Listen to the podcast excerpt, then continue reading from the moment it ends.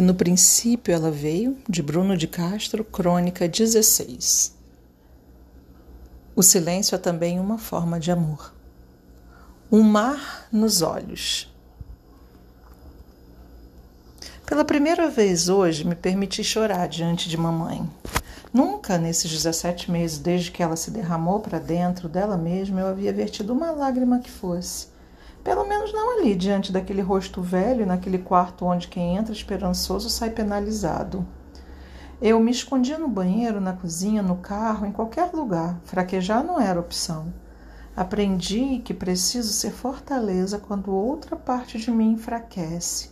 Mas uma chuvinha fina caiu no meio do mundo. E a gente ali, no quentinho da cama, botou a bila do olho uma diante da outra. Olhou-se demorado, fundo, namorou-se. Um namoro bonito. E eu me dei conta da chance que há grande até de até de hoje ser nosso último dia juntos, do quando posso a qualquer momento anoitecer filho e amanhecer órfão de um amor. Um amor parido no coração. Porque quem se derrama uma vez tende a se derramar várias outras grandes, pequenas ou imensas, e se tornar ninguém. Aí não mais teria troca de fralda, massagem na mão esquerda, estímulo no pé esquerdo, alisado no cabelo, conversa no ouvido, reza no ouvido, cantoria no ouvido, mão com mão chacoalhando, uma dança qualquer. Não haveria mais a necessidade do óleo deslizando no corpo, o hidratante lambuzando tudo, a ajuda na coceira da bunda e o batom usado como blush para poder sair. Aquilo me passou pela cabeça e percebi o quão sozinho vou ficar quando o tempo dela por aqui acabar. Caí em mim e chorei. Meu egoísmo quer que o mundo inteiro pare quando isso acontecer, quando ela morrer. Mas o pão vai continuar saindo fresquinho na padaria.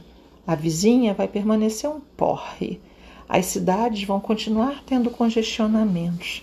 As borboletas vão novamente enfeitar as subidas à serra e novas pessoas vão nascer. A morte de mamãe será mais um acontecimento ordinário um dia ordinário do resto do mundo. E escrever isso é quase querer me curar pelas palavras. Escrever é uma cura pelos dizeres, é querer me antecipar às orações esses nossos pedidos para que um futuro, qualquer um, exista. E exista também numa dimensão de sonhos, quaisquer que sejam eles. Porque sonhos são filhos da esperança. Mas antes que eu limpasse os olhos, mamãe apertou minha mão, forte como nunca. Desviou a bila do olho dela do meu e não me largou um instante. Quanto mais eu chorava, mesmo que em silêncio e para dentro, mais ela apertava Punha minha mão no peito dela, bem junto ao coração, e apertava.